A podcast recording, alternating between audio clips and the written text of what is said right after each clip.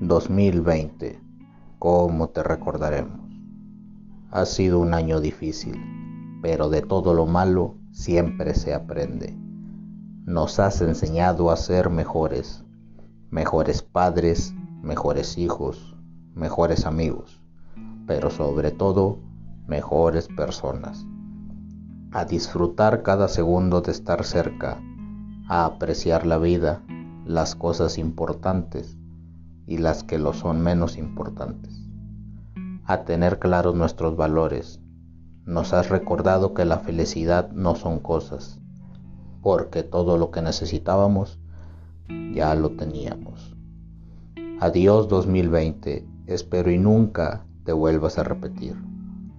Nos pegaste muy duro, pero nos dejaste muchas enseñanzas.